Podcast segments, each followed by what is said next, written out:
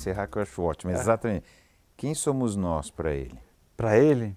Eu arriscaria, Celso, que é, é um pouco, acho que o que, eu, que eu adiantei aqui, é um pouco antes, assim. Eu acho que ele é, é ele nos vê como animais essencialmente curiosos, é, que precisam entender a sua própria história, sua história social, e entender a sua própria história pessoal.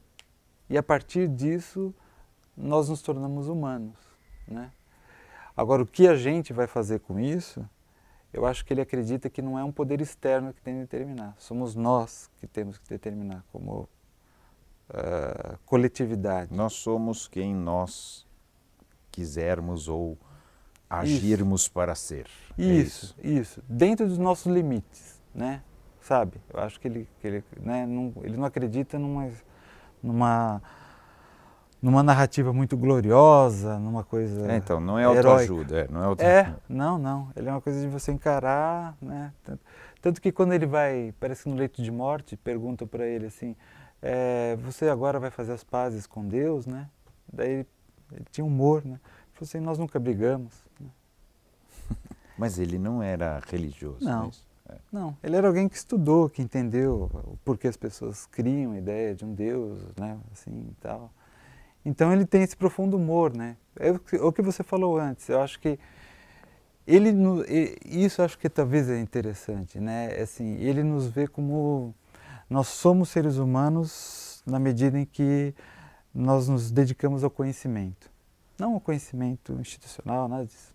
Aí nós somos humanos, porque aí nós atingimos algo que está perto do que a gente, da maneira como a gente atua, do como a gente pensa. Né? Por isso é que no último momento de vida você pode ter essa tranquilidade, né? ter, ter humor, né? Falar, não, a gente nunca brigou, né? Não tem que fazer paz, né? Com, né? Então, Genial. acho que é legal. Muito é. bom. Que é, então, para o Montaigne, quem somos nós? Já que ele é o espelho, né? Já que o ensaio dele, ele é o espelho de nós. Então, Olha, quem, quem que você acha que, quem ele acha que nós somos? O Montaigne diz assim, eu acho que é muito difícil, bom, saber quem você é, você mesmo já é difícil. Muito. Saber quem é o outro, então, é muito mais difícil. Mas você vai tendo meios de, de ir conhecendo quem é o outro a partir de certos fatos que às vezes parecem insignificantes. Né? Então, Montaigne, ele, quando ele trata desse tipo de assunto, bom, então quem são os outros, né? É. Dizer, eu acho que o que é o humano é, para ele é. é. um é um horizonte, assim, o que é importante é ver que o humano é um horizonte que está sempre ultrapassando aquilo que nós pretendemos dizer que são os horizontes do que é o humano. Né? É, hum, fala mais. O que o quer dizer isso? É, tem uma frase que eu esqueci por causa da minha falta de memória, mas que está também nesse ensaio. Seria bom ter lembrado essa frase. Eu até tenho os ensaios aí, mas não vou pegar agora. É uma que está logo no começo do, desse ensaio sobre o arrependimento. Cada homem traz em si a forma inteira da natureza humana. O homem é isso. Cada homem traz em si a forma inteira da natureza humana. Fechamos. Fechamos bem. É uma frase ótima para fechar. Quem você acha que somos nós, humanos? Eu acho que a gente está no caminho. A gente falou muito sobre isso, né? Nesse programa, sobre a gente estar tá num, a gente está trilhando um caminho. É, é, todo mundo no mesmo barco, no final das contas né? Mesmo que muita gente não saiba disso. Né? É, mas tá. Mas tá. Independente tá. De, da cara ter consciência disso ou não, o é, barco é o mesmo. É o mesmo. E a gente tem que torcer para não ser um Titanic, né? Tem que torcer para ser um. Que dê tempo de é, dessas coisas acontecerem, mas a gente... porque é capaz da gente se explodir antes. É, mas a gente tem que entender isso. Acho que a partir do momento que a gente entende isso, que a gente está aqui, né? Somos todos nós, estamos todos juntos no mesmo barco. É, quando a gente entender isso de verdade lá dentro, muda a compreensão. Né? Ainda que eu é, Eu, para mim, eu quero uma relação monogâmica tradicional heterossexual. Ok, good for you. Mas eu tenho que entender que o outro que quer uma relação é, né, poliamorosa com sem divisão de patrimônio, bom para eles também. Então eu acho que é tem muito trabalho para advogado nesse meio do caminho, mas é, eu acho que é isso. A gente tem que entender que nós somos uma tribona, na verdade. É, eu li muito tempo atrás uma, um livro que interpretava Nostradamus e que dizia que, o, que o, o, final dos tempos era o momento onde a gente ia ter o contato com, é, com extraterrestres, né?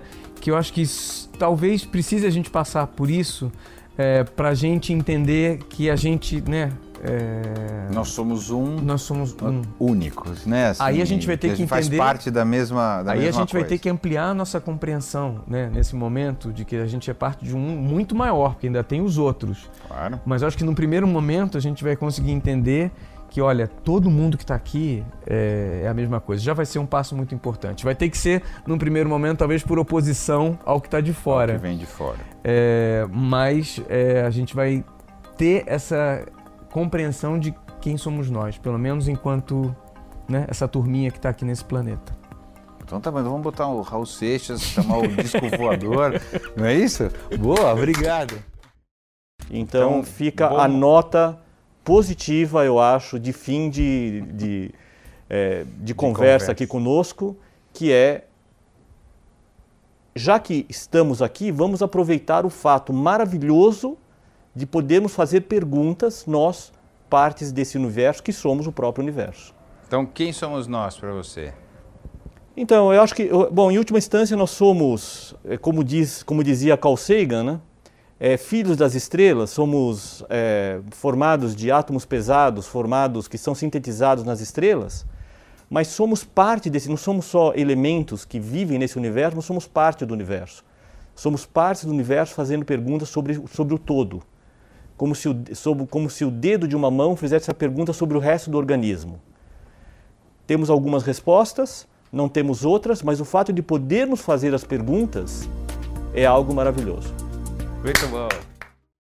Dentro de tudo isso que a gente está falando, quem somos nós? Nós somos, nesse momento, eu acho que a gente tem que dizer que nós somos um povo carnavalesco que, diante de todas as agruras que a gente vive, ainda encontra, sabe, uma forma de, de falar de si, de trazer a realidade que se vive, dramática, como a gente está vivendo, do ponto de vista né, de crise econômica, de emprego, uh, dessa coisa, mas trazendo também uma ironia e uma crítica. Então, o carnaval não é só o entreter, né, dentro da perspectiva antropológica, é o momento da sociedade se colocar e trazer as suas, as suas ansiedades, a sua crítica e, evidentemente, de se divertir também. Então, é um conglomerado e eu acho que o Brasil, nesse momento, é mesmo um país do carnaval, mas é um país do, da produção apolínea, de sociedade também organizada, né, que, que tem um olhar sobre a sua própria realidade e o carnaval é um momento disso ser destampado para aparecer como uma, uma, uma revelação de fato, do que é ser brasileiro, do que é ter consciência do que se vive. Boa! Eu fecho sempre com a mesma pergunta. Quem você acha que nós somos, seres humanos? Quem somos nós? Nós, os bípedes? Isso. É, é eu sei lá, eu acho que nós somos é, seres organizados fisiologicamente com que a evolução nos proporciona e, e voltando aí à questão da psicanálise, eu acho que é muito regido pelo império, o império das pulsões, sabe? Se a gente não tiver é, um pouco de consciência disso, por que, que eu faço isso dessa maneira e não atribuir isso a essa carga pulsional que te leva às vezes ao iceberg, é, não vai ter muito jeito, entendeu? Eu não vejo assim a humanidade. Eu, enfim, meu irmão que é físico, ele sempre dizia quando a gente era muito adolescente, essas questões filosóficas de moleque, né, que a gente ficava pensando. Ele olhava para mim e falava assim, mas eu todo idealista, né? Ele falava assim, mas Fernando, o mundo não caminha para nenhuma estrela brilhante, entendeu? Não é por aí. Mas acho que não mesmo. É, entendeu? Então, Mas é um assim, desejo você é. querer, né? Agora, é, tem pessoas muito é, dedicadas, interessadas. Vocês aqui têm a Casa do Saber, entendeu? É uma coisa que, pô, as pessoas vêm aqui não são, não é para ficar pior, né? É para ficar melhor, né? A, Pra- a ideia é essa. a ideia é a ideia essa. dessa conversa também Exato, é é para espraiar um pouco de iluminismo, Conhecimento, de conhecimento, humanismo para você tal. poder te, te ser um pouco mais ponderado nas suas reações no dia a dia, né? Agora Não tem dado certo. É. Bom, e depois, meu amigo, daqui ninguém sai vivo e é isso, né? No, no final todo mundo vai para o mesmo lugar. Então, assim, se, a gente conseguir pelo menos é, discutir esses assuntos e, e fazer com que as coisas mudem minimamente, depois eu acho assim, a gente te- tende a ser muito pessimista, né? Mas vamos pensar o seguinte, a humanidade nunca teve tão bem, né? Nunca estivemos tão bem do ponto de vista mesmo de redução de pobreza. Uhum. A gente aqui no Ocidente somos todos uns mimados, né? Porque vai olhar na Ásia. O que, que aconteceu lá? A China, 40 anos atrás, as pessoas morriam de fome. Você vai para a China hoje, é um país vibrante, rico, 1 bilhão e 300 milhões de pessoas, não tem mais miserável ano que vem na China. Então, assim, nós estamos Mas aqui tem. mas nós somos acostumados com essa, essa, essa. A gente fica falando muito do Ocidente porque nós vivemos aqui. Claro. Outro lado dessa moeda tem um, um outro lado do mundo que está muito bem, né? A gente tem tido é, avanços aí em termos de alimentação, embora as pessoas tão, estejam comendo porcaria engordando, mas a alimentação é disponível hoje, questão de medicamentos, Não, etc. então, se a gente pega historicamente, é difícil negar isso. É. Né? Saúde, É. educação, ah, tudo está melhor. É. Se você pegar os últimos 500 anos, os últimos mil anos, tanto faz. Né? A gente melhorou bastante. Nos últimos 200 anos, a gente melhorou bastante. Mas e daí? Eu acho que a pergunta é essa. Ainda falta muito, tem um monte de gente ainda muito pobre no mundo inteiro. E nós estamos destruindo o, planeta. Ah, sim. o que não é uma boa ideia também. Tá péssima certo? ideia. É. Então Não. também, e daí, né, que a gente está muito melhor se a gente está fazendo tudo isso ainda? É, mas é isso. Não caminhamos para nenhuma estrela. Tem esse filme que ganhou o, o- Oscar de melhor filme estrangeiro há uns dois anos atrás, três anos, sei lá, um filme, acho que é polonês, sei lá que filme, é. Hum. chama Ida. Você Hum. chegou a ver esse filme? Não. É um Não. filme de uma freira que sai do convento e, e ela tá para ser ordenada freira ou não, e ela sai do convento e fica um tempo, enfim, transa com o cara, tal, não sei o que, para ver qual era a vida. E aí ela fica naquela, será que eu volto pro convento ou fico aqui? Né? Daí o namorado começa a falar, não, agora nós vamos, ele é músico, agora nós vamos para não sei aonde, daí ela fala assim, mas e depois? Não, aí nós vamos casar, não sei o quê, mas e depois? Ah, aí nós vamos ter um filho, mas de- aí o cachorro, aí ela, ela volta pro convento. Volta para o convento. E depois, cara, eu também não sei, sabe? É um negócio. Você pode ficar quietinho no seu lugar ou fazer como vocês fizeram a Casa do Saber, eu vou lá estudar desigualdade, tentar fazer alguma coisa também para né, pra fazer alguma coisa Dá com as nossas sentido. pulsões e sentidos, mas sei lá, não... Carpe diem, né? É isso Boa. aí. Quem você acha que nós somos? Eu acho que nós somos, Celso, é, figuras, seres humanos, que estamos dentro de uma miríade de questões, quer dizer, fazemos parte de uma de uma de um grande grupo, digamos assim, de, de, de vida.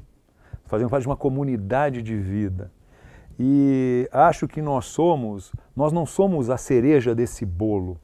Nós somos mais um, mas nós temos um diferencial espetacular que é o diferencial da emoção e do afeto.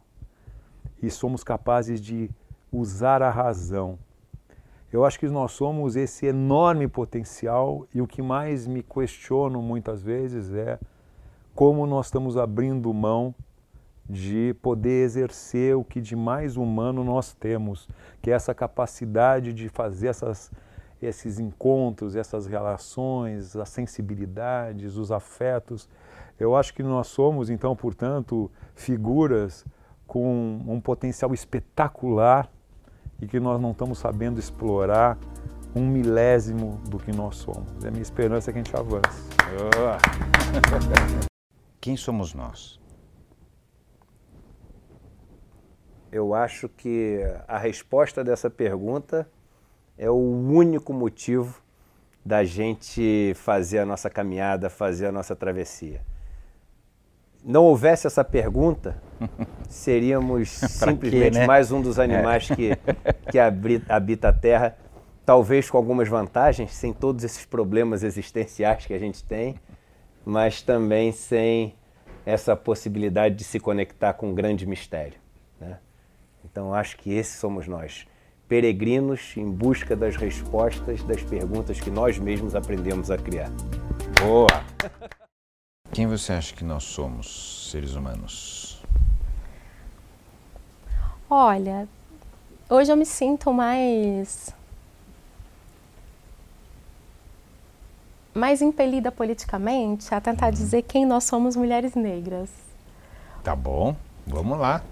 É, nós, mulheres negras, falando da minha geração, nós somos uma geração que se beneficiou muito das lutas das intelectuais negras brasileiras na década de 80 e 90. Nós nos beneficiamos de um país que estava em grande transformação no início dos anos 2000, dessa relativa eh, democratização do ensino superior. Nós nos beneficiamos eh, de um movimento político e cultural que hoje está olhando muito mais para as formas de coalizão do que para direitos específicos, né? Então são formas de coalizão que estão olhando para demandas específicas, mas que estão pensando em termos de uma justiça social mais ampla. E, e nós temos grande responsabilidade com isso. Acho que essas somos nós. Tá bom. É, do teu ponto de vista, quem somos nós? Eu acho que nós somos pessoas que estão se deparando. né? eu acho que o, um momento de conflito que é um curto-circuito que mostra os nossos problemas estruturais. É, nós fomos levados a acreditar que nós podemos viver uma boa vida se cada um levar a sua vidinha com a sua pequena família, no máximo com seus amigos, com o seu projeto de emprego, de saúde e de hobby. Nós estamos nos deparando que isso é uma mentira, que você vive dentro de uma sociedade, do que, que acontece na dimensão política é profundamente importante, que é, o bem-estar ou mal-estar social é profundamente importante para a sua relação, para como você se enxerga, é constitutivo de quem você é, só que nós não confiamos ainda um nos outros. Então eu acho que existe algo de bonito aí a acontecer se a gente conseguir eh, resgatar a noção e criar entre nós a noção de civilidade. Eu acho que tem uma sabedoria na noção de civilidade antiga que na esfera pública eu tinha uma máscara. É, tinha quem eu era, mas na esfera pública eu preciso uma máscara para me encontrar com o outro. E a gente riscou isso por ser uma coisa snob, elitista, imagina, mas eu acho que aparece agora é nós precisamos achar os nossos termos de convivência, de criar conceito, consensos, de compreensão, para poder ter confiança, para poder ter empatia, para poder ter fraternidade. Eu acho que esse é o único caminho que nós temos. Eu acho que esse é o nosso dilema. É muito difícil. Tudo isso que está falando, você fala, ah, o cara está sonhando. Ah, mas a alternativa está dada. A É, gente pode ser pior, tentar- pode ser pior que é o que a gente está alternativa fazendo. Tá, tá dada, mas eu acho que esse projeto contribui. Esse projeto é para isso. O que se faz é, é assim que a gente faz. Não vai ter uma grande lei do apoio fraternal. É ter mais espaço e oportunidade de sermos reflexivos sobre como nós nos sentimos, sobre o que nós pensamos, sobre como nós interagimos, de tirar o que a gente tem de melhor. Tomara que você, tomara que vá por aí. Eu, eu, honestamente Tomara, eu né? acho uh, bem difícil, sou bem pessimista em relação a isso, mas eu acho que mesmo assim a gente tem que ficar empurrando para esse lado. Eu acho que sim, e é a ideia que é- são os pequenos atos, né? Eu acho que ser gentil e civilizado naquele próximo jantar de família faz parte, ajuda. sabe? No exemplo, ser civilizado com as pessoas próximas é um exemplo, eu ajuda. acredito nisso também. Eu acredito, eu acho que é por aí que Mas acontece. Mas acredito que vou morrer antes de ver esse lugar aí que você acha que a gente pode chegar. É, um pouco como Moisés, assim, né? Se chegar na margem, tá bom, tá bom, né? Tô vislumbrando a terra prometida. Boa. Valeu. Quem você acha que nós somos? Quem somos nós? Nós. Nós. Pode ser nós humanos, nós brasileiros, nós o que você quiser interpretar. Vou ficar no nós brasileiros, então. Tá bom. Eu acho que nós brasileiros nesse momento, essa é uma pergunta realmente nada fácil, né? Não, Mas é difícil. Eu abraçaria uma parte do que a Lélia está dizendo ali e diria que nós brasileiros temos ainda muita dificuldade de olhar para o nosso próprio quintal e ver aonde, eh, de que forma nós nos formamos, de que forma nós nos relacionamos e de que forma o que nós temos de comum, seja isso uh, uma dimensão simbólica, seja isso uma dimensão material, de recursos, enfim, de que forma esses recursos são proliferados para a maioria. Né? Eu acho que a gente tem um problema muito grande aqui de redistribuição uh, simbólica e material, de abrir mão de um pedacinho do seu latifúndio, e eu sempre marcando o simbólico e o material juntos, em função de, de qualquer coisa nova que venha, né? A gente está o tempo todo re, tentando retomar aquele antigo, né? E isso é uma Você coisa... acha que isso é específico dos brasileiros? Ou é humano? Não sei te dizer isso com certeza. Possivelmente é humano, mas... Uh... É, possivelmente isso é humano, mas eu, eu acho isso muito visível e muito sensível nos anos mais recentes, né? Porque é, cada vez que a gente dá um passo, o que acontece? Tem, uma, tem, tem a, Nancy, a Nancy Fraser, que eu já citei, que é uma filósofa que eu gosto muito, e ela pensa em um dado momento sobre discursos, né? Os discursos que vão uh, mudar os limites né, do que é público e do que é privado num determinado contexto, e os discursos que vão ter que se articular, que não estavam articulados, que estavam implícitos, mas que vão ter que se articular num determinado momento para voltar aquela barreira para aquele lugar. E eu acho que a gente está precisamente nesse momento aqui, já tem alguns anos, né? Em que uma leve, um leve deslocamento numa barreira do que era um assunto público, do que era um assunto privado, foi efetuado e que a gente está num momento de um discurso reprivatizante muito forte. Né? E um discurso que o tempo todo usa da ambiguidade. Né? Eu penso muito, por exemplo, quando o vice-presidente disse que o neto dele, se não me engano, era um mulato, eu não lembro qual foi o termo que ele usou, mas ele disse, ah, um mulato bonito, que não, não existe isso aqui e tal. E o próprio, o próprio presidente, né, quando ele usa um discurso abertamente racista, depois ele diz, eu não sou racista. E ele usa um discurso abertamente machista, depois ele diz, eu não sou machista. Para mim é muito visível o quanto ali está se repondo uma ambiguidade, né? Porque o nosso lugar de formação em relação a esses eixos de opressão no Brasil é um lugar que se vale da ambiguidade que não se vale da definição. Que diz, ah, mas quem é branco, mas quem é preto? Ninguém é um, ninguém é outro. Só não quero minha filha casada com um homem negro, mas não sou racista. Quer dizer, é um discurso que repõe ambiguidade o tempo todo, né? E eu acho, isso eu acho que é particular nosso, do Brasil. Nos assim, Estados ah, Unidos as coisas são mais claras, né? Bastante, Se a gente fizer essa comparação. Bastante. E eu acho que isso é o que nós somos em particular e que está existindo de uma maneira mais forte atualmente, né? Esse lugar de uma ambiguidade que serve para que cada um mantenha ali o seu próprio latifúndio, digamos assim. Oh, tá bom. Quem você acha que nós somos? Quem somos nós? Eu estou lendo com os meus alunos agora um filósofo é, alemão, chama Peter Sloterdijk. Eu não, não, não, compartilho das ideias dele, mas eu gosto de usar com os meus alunos autores que não necessariamente eu concordo, porque claro. a discussão bacana na sala de aula, né? E aí ele, ele usa um. Não é uma definição exatamente, mas ele usa duas características do humano que eu, eu concordo totalmente. Assim, ele fala: nós somos entes com uma abertura biológica gigantesca, uhum. o que faz com que a gente possa ser praticamente tudo, e uma ambivalência moral infindável. Então eu gosto muito dessa definição, assim. Eu acho que isso fala muito da gente, assim. Essa abertura bio... nós temos vinculação com a natureza, mas ao mesmo tempo elas não, ela não nos determina e a gente poderia ser qualquer coisa. E essa ambivalência moral, que a gente começou nossa conversa hoje falando sobre isso, então eu acho que somos isso, esses entes. Muito bom. Bom, vamos, acho que é um bom, bom momento para eu fazer a pergunta que eu encerro, que é quem somos nós? Quem você acha que somos nós? Outra pergunta difícil, né, Celso? Assim É, como eu da começo- eu- então, mas é assim mesmo. As duas mais difíceis é começo e o resto mais ou menos. É, já para colocar, já desnortear a gente já de cara e de saída. né?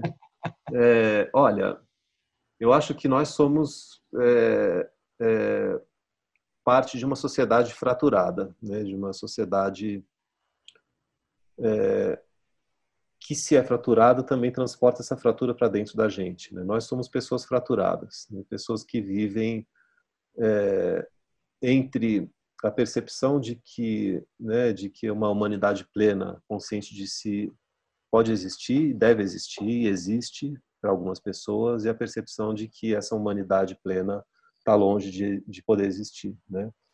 Então, às vezes a gente percebe isso fora das nossas casas, fora dos nossos bairros, né?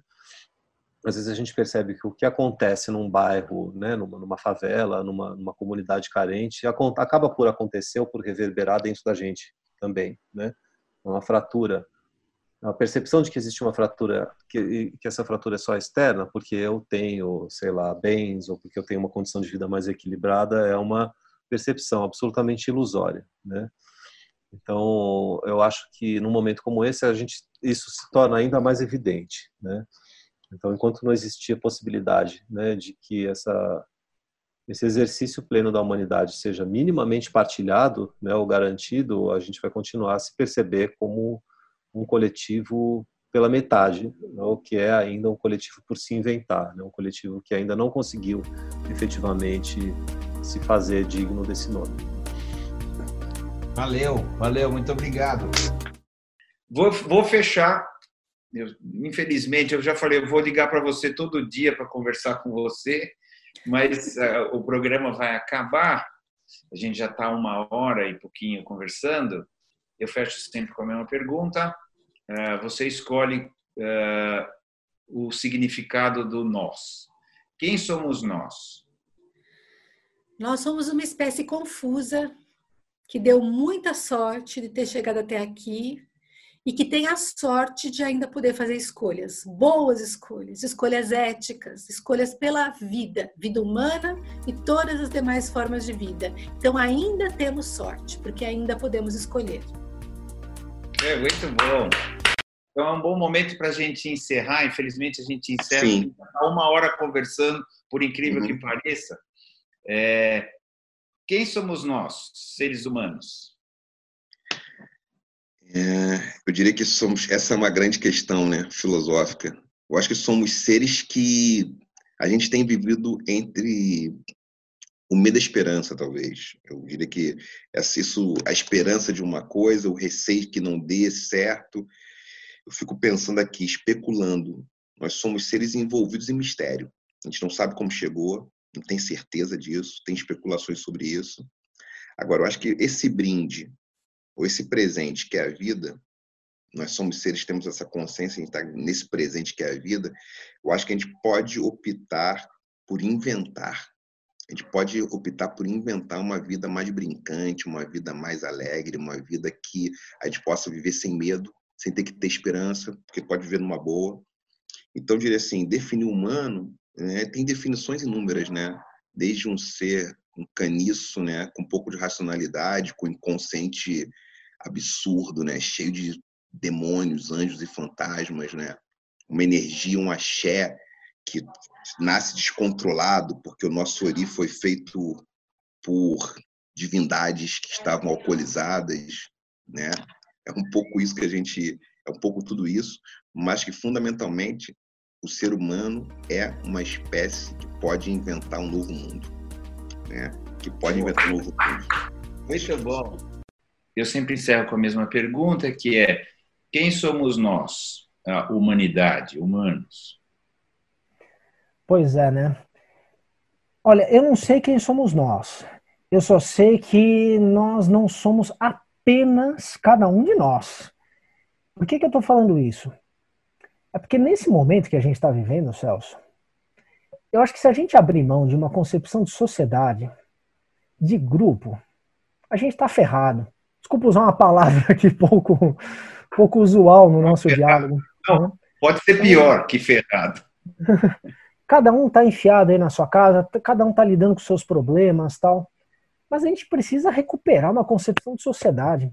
Não é possível que a gente seja capaz de valorizar mais questões materiais, econômicas, do que a sobrevivência dos partícipes dessa sociedade, independentemente da idade deles. Então é isso. Quem somos nós? Eu acho que nós somos sociedade, nós precisamos bancar a ideia dessa sociedade, sem esquecer da nossa individualidade. Mas isso grita para mim todos os dias. Não é possível que as pessoas sejam capazes de pensar exclusivamente na individualidade e abrir mão facilmente de uma concepção de grupo que precisa ser valorizada. Acho eu. Agora eu vou ter, eu vou ter que falar isso. Você está velho também, que nem eu. Não é possível. Eu concordo também, mas isso, usando o que você falou, é coisa de velho. Né? Porque é possível, porque as coisas estão acontecendo também, as pessoas estão muito cada um por si. É assustador isso, né? O quanto é, cada um que se vire, países, pessoas, né? A gente está vendo isso. Uh, e eu estou com a mesma indignação que você. A gente não pode fazer por aí e talvez estou um pouquinho mais triste que você, porque parece que as coisas estão caminhando por aí. Vamos ver onde que elas vão nos levar, que a gente sobreviva para ver um mundo em alguns sentidos importantes para nós, um mundo melhor. Porque em algumas coisas ele certamente será melhor, em outras não. A história é assim mas que a gente viva para ver, né, Celso? Também, poxa, estamos aqui, né, debatendo, tentando fazer alguma coisinha aí e tal. Vamos que vamos. Tá bom, muito obrigado, viu? Quem você acha que somos nós? Quem somos nós, seres humanos, ou quem somos nós, brasileiros? Quem somos nós? Você pode interpretar da maneira que você quiser. Legal, Celso. Eu vou falar então, vou interpretar um pouco aqui quem somos nós brasileiros, porque é uma coisa que está mais na minha cabeça e que a gente estava falando até agora. É, eu acho que quando a gente pensa nessa palavra brasileiro, nessa condição de ser brasileiro, a gente está falando também de uma coisa é, é, muito diferente entre si. Né? Será que existe uma unidade entre nós brasileiros? Como é que essa coisa funciona? Será que a gente pode falar também uma sociedade coesa em vários aspectos? talvez quando a gente olha para a nossa história, uma história que passa por diversos problemas, como eu acho que todo mundo sabe, ou quase todo mundo sabe, por desigualdade, por escravidão, por injustiça, é, quando a gente chega hoje, no século 21, em 2020, é, o quanto dessa história que nos constitui como brasileiros também não está imediatamente presente no nosso cotidiano hoje, né, nas relações que a gente tece hoje uns com os outros, com as pessoas que estão nos comércios, com a nossa família, as relações que a gente tem também com a política, com as pessoas que exercem a política e também com a nossa cultura. Né? Então, é, eu acho que mais do que quem somos nós é o que fomos até agora. E a partir dessa pergunta, o que fomos até agora, a gente vai conseguir pensar um pouco no que a gente quer ser daqui para frente. Boa, gostei, muito bom. Obrigado. Eu acho que nós somos esses seres, é, ao mesmo tempo corpóreos, materiais, o vírus e a pandemia estão nos colocando diante disso, mas com alma, espírito, desejos, expectativas, sonhos. E é, somos, acho que nesse último capítulo do século XX, uma sociedade de seres desejantes desesperadamente tentando reencontrar onde é que está o seu desejo. É, isso não é simples, porque isso nos obriga a enfrentar a nossa feiura, a nossa maldade, a nossa, o nosso vazio. Mas sem passar por isso, a gente também não vai poder é, é, é ter um reencontro verdadeiro com quem somos, com quem a gente é, quer ser. Acho que a gente é uma sociedade que está buscando voltar a poder se perguntar sobre quem a gente quer ser, porque foi isso que foi subtraído da gente nesse último período. Puta, muito bom, adorei. Quem você acha que nós somos? Quem somos nós? Desse ponto de vista que a gente está falando, obviamente. Então, pegando bem esse impasse, viu, eu acho que, de um lado, né, é, somos aquela ideia da, do, do Polanyi, uma sociedade complexa. Né?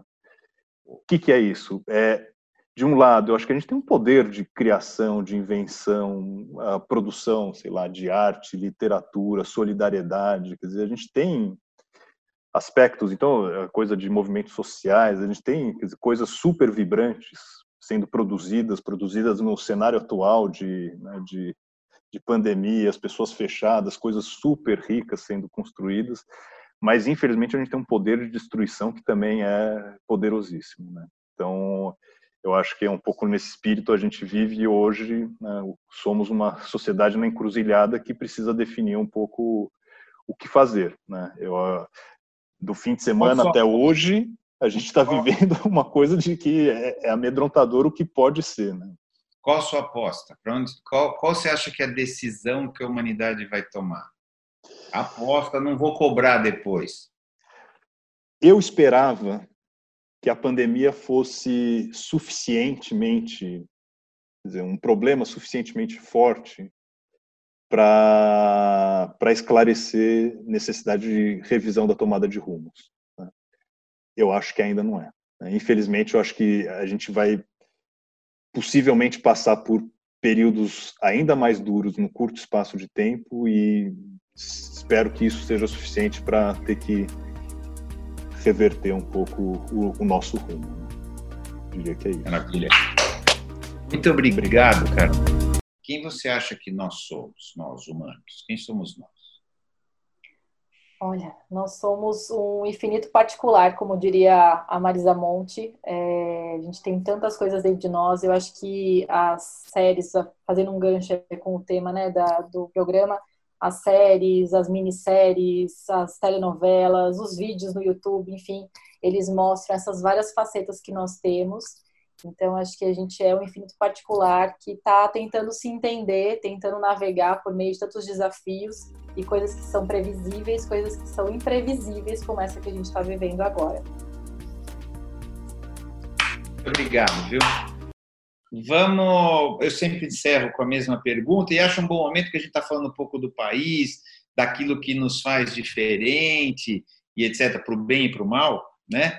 Uh, quem somos nós? Pode ser, você pode responder brasileiros ou quem somos nós humanos, a maneira, o que você preferir. Uau. Então, eu, eu acho que eu vou no, no brasileiros, assim, eu, eu acho que nós somos um povo muito interessante, é, muito original, é, com pilares de, de fundação é, muito conflituosos, e um povo ainda é, adolescente, em vários sentidos. E, e a gente está pagando um preço por isso. A adolescência é muito dura, né? é uma fase de transformação muito dura. Então, e geralmente é, é uma fase de, de escolhas errôneas. A gente erra muito na adolescência. E eu acho que é isso que está acontecendo com nós brasileiros. A gente está num momento muito difícil, mais difícil que a maioria dos outros países, né? É porque a gente teve uma combinação, a gente até já conversou sobre isso, sobre uma tempestade perfeita. A gente veio de um, de um lugar político interessante, mas com problemas, juntou uma questão social, juntou uma questão sanitária e agora uma questão econômica. Então a gente realmente está num lugar muito difícil. Agora, as grandes obras artísticas geralmente foram feitas em períodos difíceis. Então isso pode ser um alento para a gente. A gente pensar e usar esse momento para melhorar as nossas narrativas. É isso. Bom, vamos ver. Boa! Bom, então é um bom momento para a gente encerrar.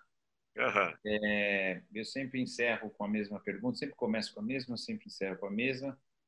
É, então, dentro desse contexto, no contexto do que a gente vive, da realidade ou das imaginações que a gente possa ter para fugir da realidade ou para imaginar uma outra realidade, quem você acha que nós somos?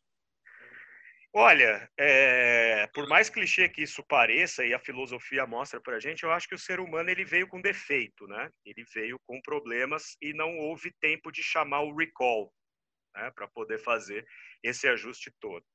Acho que nós somos seres é, que, a partir do momento que a gente descobre que a gente morre, é, isso estraga tudo, né? A partir do momento que você descobre que você é finito e que você não tem tempo para realizar tudo que você deseja, esse ego em constante expansão, essa coisa, essa vontade de potência, né? essa uh, que o Walter Hugo Cury, cineasta brasileiro, tão bem explorou nos filmes dele durante muito tempo. Quando você percebe que isso é um problema porque você nunca vai conseguir fazer tudo que você deseja, e no mais das vezes você vai conseguir fazer muito pouco daquilo que você deseja, isso acaba se transformando no grande problema, porque então você quer beber a vida de um gole só. E esse atrito que existe entre o desejo de um e o desejo do outro é o que vai acabar construindo uma espécie de é, cosmologia é, total desse atrito e dos desentendimentos e o que vai levar ao niilismo, à depressão. Então, eu acho que, uh, uh, pegando carona nessa situação que nós vivemos hoje especificamente, é, eu, por mim, eu tenho aprendido a olhar para as coisas uma de cada vez. É um exercício muito complicado, né? Uhum. principalmente para quem sofre de transtorno de ansiedade, etc. Olhar para uma coisa de cada vez. Entender que uh, cada momento que se desenhar a partir de agora vai ser um novo momento inédito né? para todos, para todo mundo. Né? E tentar entender que, ao olhar para esses eventos como algo inédito, é preciso que a gente olhe realmente com mais empatia, com mais, uh, talvez, força de vontade, com menos sisudez, né? Ainda que eu seja uma pessoa nihilista, e acho que a maioria das pessoas o são, eu acredito que alguma coisa boa vai sobrar de tudo isso. Então, se daqui, sei lá, 100 anos, 200 anos, tiver um outro Celso conversando com outro Doni, num outro Quem Somos Nós, em algum lugar, né? talvez essas pessoas digam, olha, lá atrás, em 2020, quando tudo começou, né? ou tudo terminou e tudo recomeçou, as pessoas aprenderam que aquilo que era feito até aquele momento deveria ser olhado de uma outra forma e melhoramos nisso, melhoramos naquilo, pioramos nisso, pioramos naquilo. No fundo, nós somos um caleidoscópio. São as mesmas pecinhas, mas você vai virando e ela vai formando outras coisas, dependendo da posição que cai. Maravilha! É um bom momento da gente encerrar, que eu encerro sempre com a mesma pergunta. Apesar de você não acreditar no todo, na humanidade, é uma pergunta um pouco ampla, que é quem somos nós? Tá. Eu acho que nós somos é, seres vivos anfíbios. Hum. Nós, o humano, ele vive é, da contradição e do paradoxo. Toda vez que o humano resolve as suas contradições e seus paradoxos, ele está deixando de ser humano. Ele pode se criar, ele pode se tornar, vir a ser um outro ser, o que não está fora do, do alcance. No fundo, a gente pode abrir uma, outro, uma outra espécie, né? Configurar aí tal do tal do homo deus, né? Mas uhum. daí você não vai ser mais o humano, porque você saiu da contradição. Eu não sei, eu, é, tem aquele o diálogo do Platão, né? Que é tão bonito lá do, do banquete, em que ele fala do amor, né, como poros e penha, né, recurso e pobreza. E eu acho que a definição do amor serve como uma definição do sapiens. Sempre que o sapiens ele, ele, ele é puro recurso, ele é puro, ele é, ele é, ele é pura potência, ele perde, né, a sua dimensão, eu acho, de humana. E ele também não é pura pobreza, ele tem recursos, como todos os seres vivos têm. Os seres vivos, os organismos, eles têm recursos, eles criam recursos. E aí eu não sei, eu acho que se fosse para dizer quem somos nós, nós somos anfíbios, assim, gente, nós somos pertencentes a dois mundos, no mínimo dois mundos. Né? Sempre pensando no mínimo, mas nós somos pertencentes a múltiplos mundos. Quando nós empobrecemos essa, esses múltiplos mundos, ou nós nos fixamos apenas em um desses mundos, eu acho que a gente deixa de ser humano. É um pouco essa é a visão que eu tenho. Para fechar a nossa conversa, do jeito que eu sempre fecho, e você escolhe em qual contexto você vai colocar a palavra nós, tá? Quem somos nós?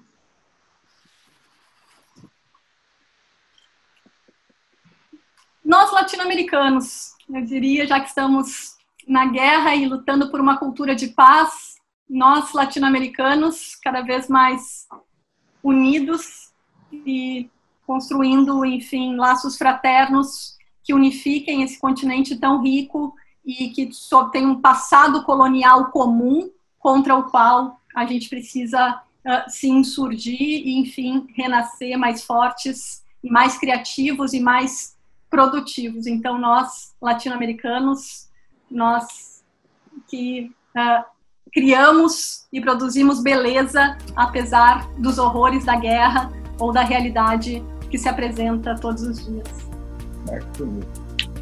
Muito bom, muito obrigado. É, nós, se você pensar nós brasileiros, então, nós somos um, um país é, dividido, polarizado, é, e de um, de um povo assim que de um lado é, é, é, guerreiro, né? A própria Covid mostrou que muita gente, enfim, é, mesmo em condições adversas, está realmente é, sobrevivendo da melhor maneira e enfrentando a situação, né? Então você tem esse, esse lado né? e tem o outro nós que também é o lado da elite brasileira, que, na minha opinião, é uma elite acanha, tosca, que não enxerga nada, entendeu? E que ajuda a, piorar as coisas com essa postura. Então, é, nós, brasileiros, somos um pouco disso tudo. E estamos diante de uma, de uma incerteza, eu acredito, porque é, com tudo isso que acontece, você vê que o Bolsonaro, segundo a última pesquisa Datafolha, até melhorou um pouco a, a aprovação dele e tal. Temos eleições aí mais à frente, 2022, é, e, o, e, o, afastamento dele nas eleições vai depender muito de uma, de uma coalizão, de uma frente é, que eu, no momento, não vejo se formando é uma oposição muito focada ainda em nomes e projetos pessoais, quando, na verdade, já deveria estar pensando num, projeto maior que colocasse a questão da civilização acima da, da, da questão partidária tal. No momento, não estou vendo isso acontecer. Eu imagino que isso possa vir a acontecer, porque a, a ameaça que ele representa é, é muito grande já no momento, se você pensar na perspectiva disso se repetir por mais quatro anos, a partir de, de 22, aí é uma coisa, assim, realmente de, de, de desesperar. Então, acho que essa perspectiva pode é, acabar fazendo com que haja uma, uma, uma coalizão natural entre as forças que se opõem a ele e que possa, eventualmente, acabar é, levando à eleição e pondo fim a esse, esse período que os historiadores vão lembrar como um período realmente negro da, da história é, do Brasil, nesse sentido de que é obscuro, assim, entendeu? De, de, de que as forças retrógradas estão é, fazendo o que querem, nadando de braçada. É um período que vai ser lembrado assim, eu imagino, pelos historiadores. Mas, daqui a um pouco de tempo, a gente vai ter a oportunidade de de, de tirar esse, esse, presidente. Então, espero que, que, isso aconteça. Perfeito, muito bom. A gente está no momento certo para eu encerrar com a pergunta que eu sempre encerro é, e você escolhe o nós, qual, qual nós eu estou falando? Se é nós brasileiros, nós seres humanos, nós extraterrestres, tanto faz. Assim, quem somos nós?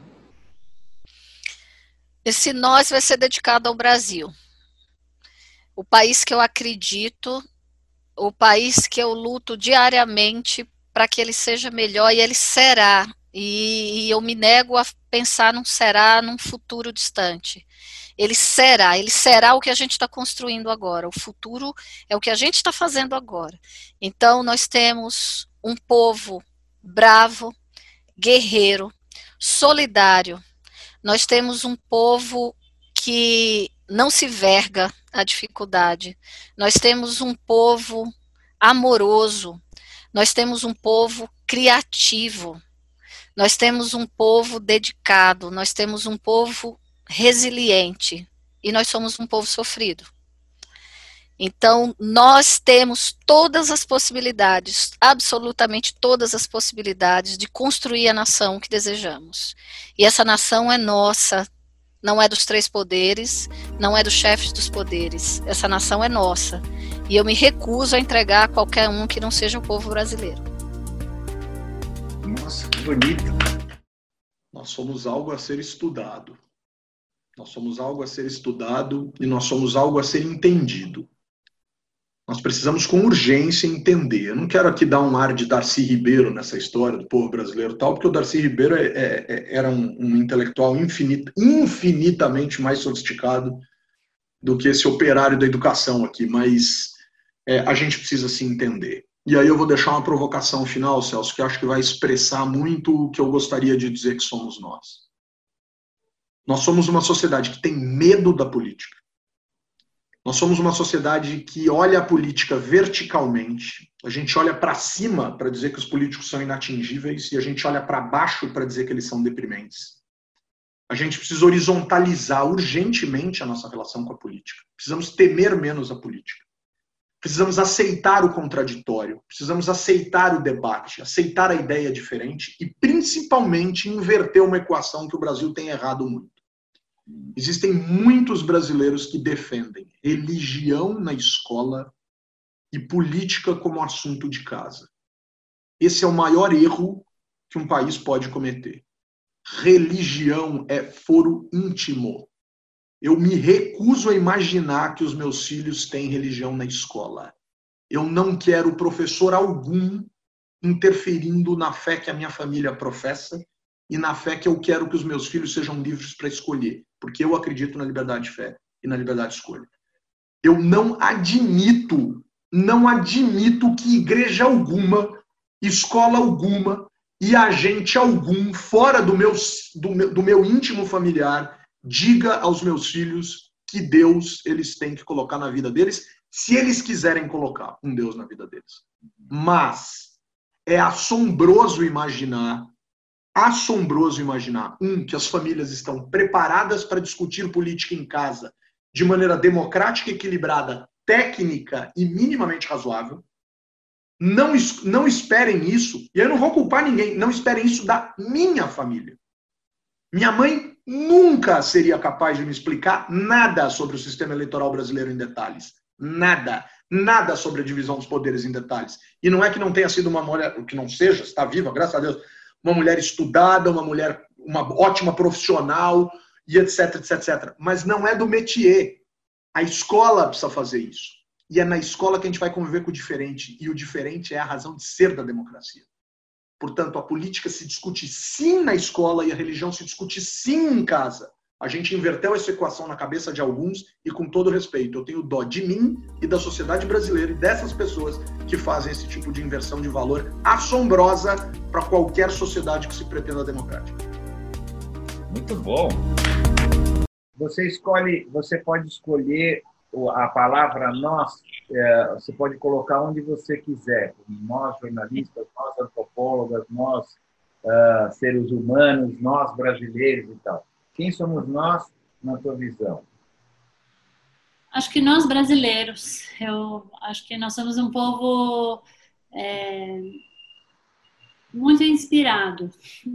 É, é, isso que eu acho que a gente é, a gente é um povo que é, ao mesmo tempo que vive uma realidade super difícil, vive momentos muito críticos, às vezes mostra é, lados que não são os melhores. Acho que o fato da desigualdade ser um traço tão marcante da sociedade brasileira não me dá nenhum orgulho.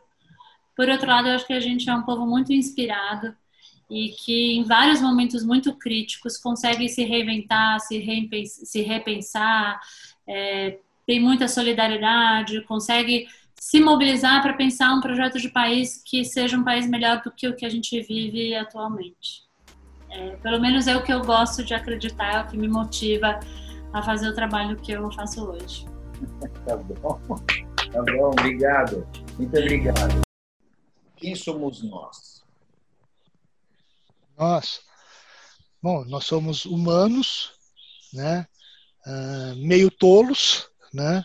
Uh, mas com grande possibilidade de aprender com as nossas tolices, né? Se você uh, estiver aberto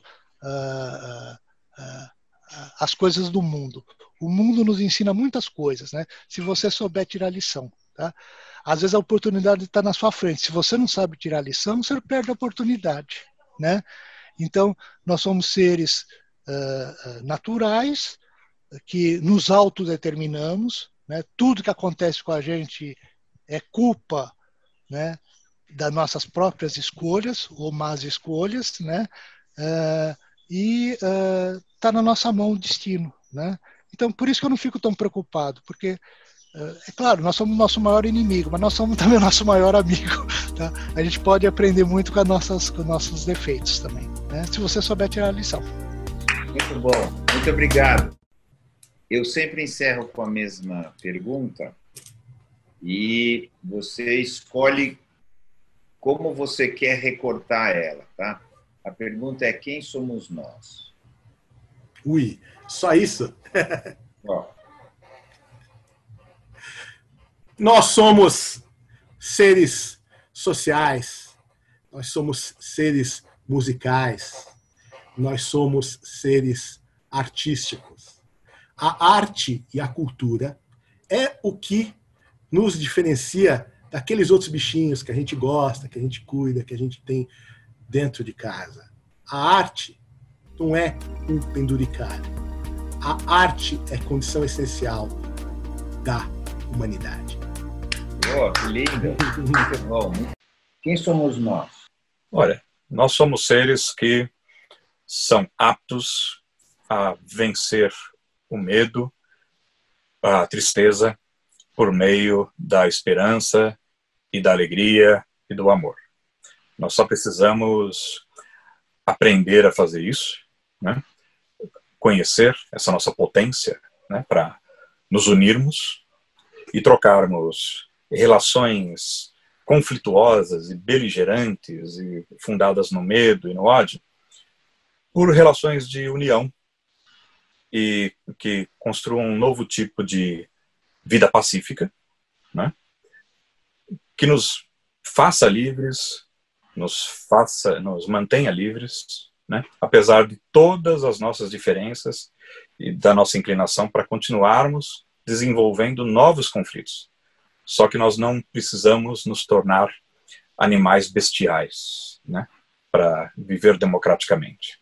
É preciso uh, realimentar a nossa potência, né, que está aqui guardadinha, pedindo para ser expressa de uma forma mais amorosa, mais alegre, né, e menos preconceituosa e menos ignorante. Boa. Essa é a pergunta de ouro, na verdade. Né? Quem somos nós? Quantos somos? com, com, quantos, com quem podemos coexistir e contra quem nós temos que lutar, né? Então, certamente esse nós, pelo menos na maneira como eu penso, não é um nós formado apenas por humanos, é um nós que é profundamente devedor e dependente das outras relações com os não humanos que fazem a Terra para a gente, seja essa atmosfera, sejam os micróbios que existem na gente, seja os micróbios que existem no solo, nos alimentos, seja os animais enfim, sejam as plantas. Então, eu acho que é um nós que certamente não se reduz a uma humanidade pré-concebida, né? mas é um nós que, pelo bem e pelo mal, né? eu acho que essa é a beleza também é, do, de, desse pensamento ecológico, é um nós que está sempre aberto para a gente descobrir. A gente não sabe, é uma frase muito bonita do Latour que ele fala assim, a nat, a nat, entre natureza e mundo, o que separa a natureza do mundo é como se fosse uma espécie de, de, de é, distância temporal. A natureza é aquilo que a gente já sabia. O mundo é aquilo que vem. É aquilo que a gente ainda está para descobrir. Então, eu, eu aposto que esse um nós, né, formado por esse mundo que a gente ainda está em vias de descobrir, mas que um nós que seja capaz realmente de coexistir com esse mundo, de viver e de preservar esse mundo, enfim, que a gente possa é, continuar tendo chances né, de respirar e de é, se reproduzir uns com os outros, de coexistir melhor com esses outros seres dos quais a gente depende. Isso é uma resposta muito longa, mas. Não, tá ótima. Tomara que você esteja certa. É um bom momento para a gente encerrar. É, eu encerro sempre com a mesma pergunta, que é, e aí você escolhe o nós. Nós pode ser os Sim. árabes, o nós, você escolhe quem é. Quem somos nós? Então, na verdade, assim, eu vou é, tenho duas, assim, eu tenho vontade de fazer, vou fazer ainda isso no comecinho, antes da gente entrar no, na gravação, você falava sobre filhos, né? E como eu tenho a intenção de de escrever uma espécie de evangelho para meus filhos, sabe? Mas só só trazendo para eles obras que eu acho que eles têm que ler, né? Uhum. É, então algumas delas já estão escolhidas e tal. Então, quando sair o livro, eu te mando um. Mas... É, eu ia falar conta, quais são? Mas antes disso, tem duas passagens que certamente vão, vão aparecer, né? Uma é aquela parte dos irmãos Karamazov, em que o capítulo se chama A Revolta, em que o irmão Ivan está dizendo para Alyosha, né, ele conta para ele uma, uma, uma história e finalmente ele pergunta para ele se é, se ele pudesse construir a felicidade na Terra, mas que o custo disso fosse o sofrimento de uma única criança. Ele pergunta para ele se ele faria essa felicidade na Terra que custaria a, o sofrimento de uma criança. Então, para mim, a grande questão de justiça está toda está toda corporificada nesta pergunta. Né? Então, nós somos, em princípio, né, seres sensíveis a esta, a esta pergunta fundamental, sabe?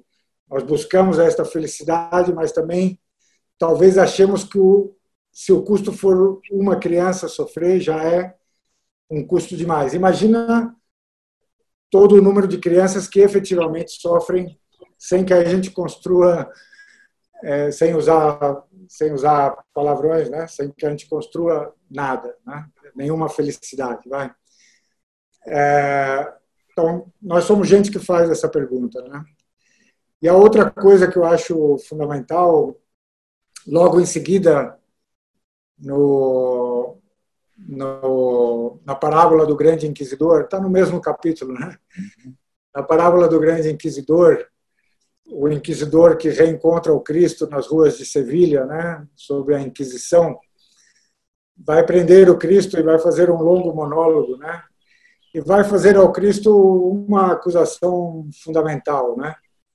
Vai dizer para ele: você é, deu ao homem uma tarefa impossível.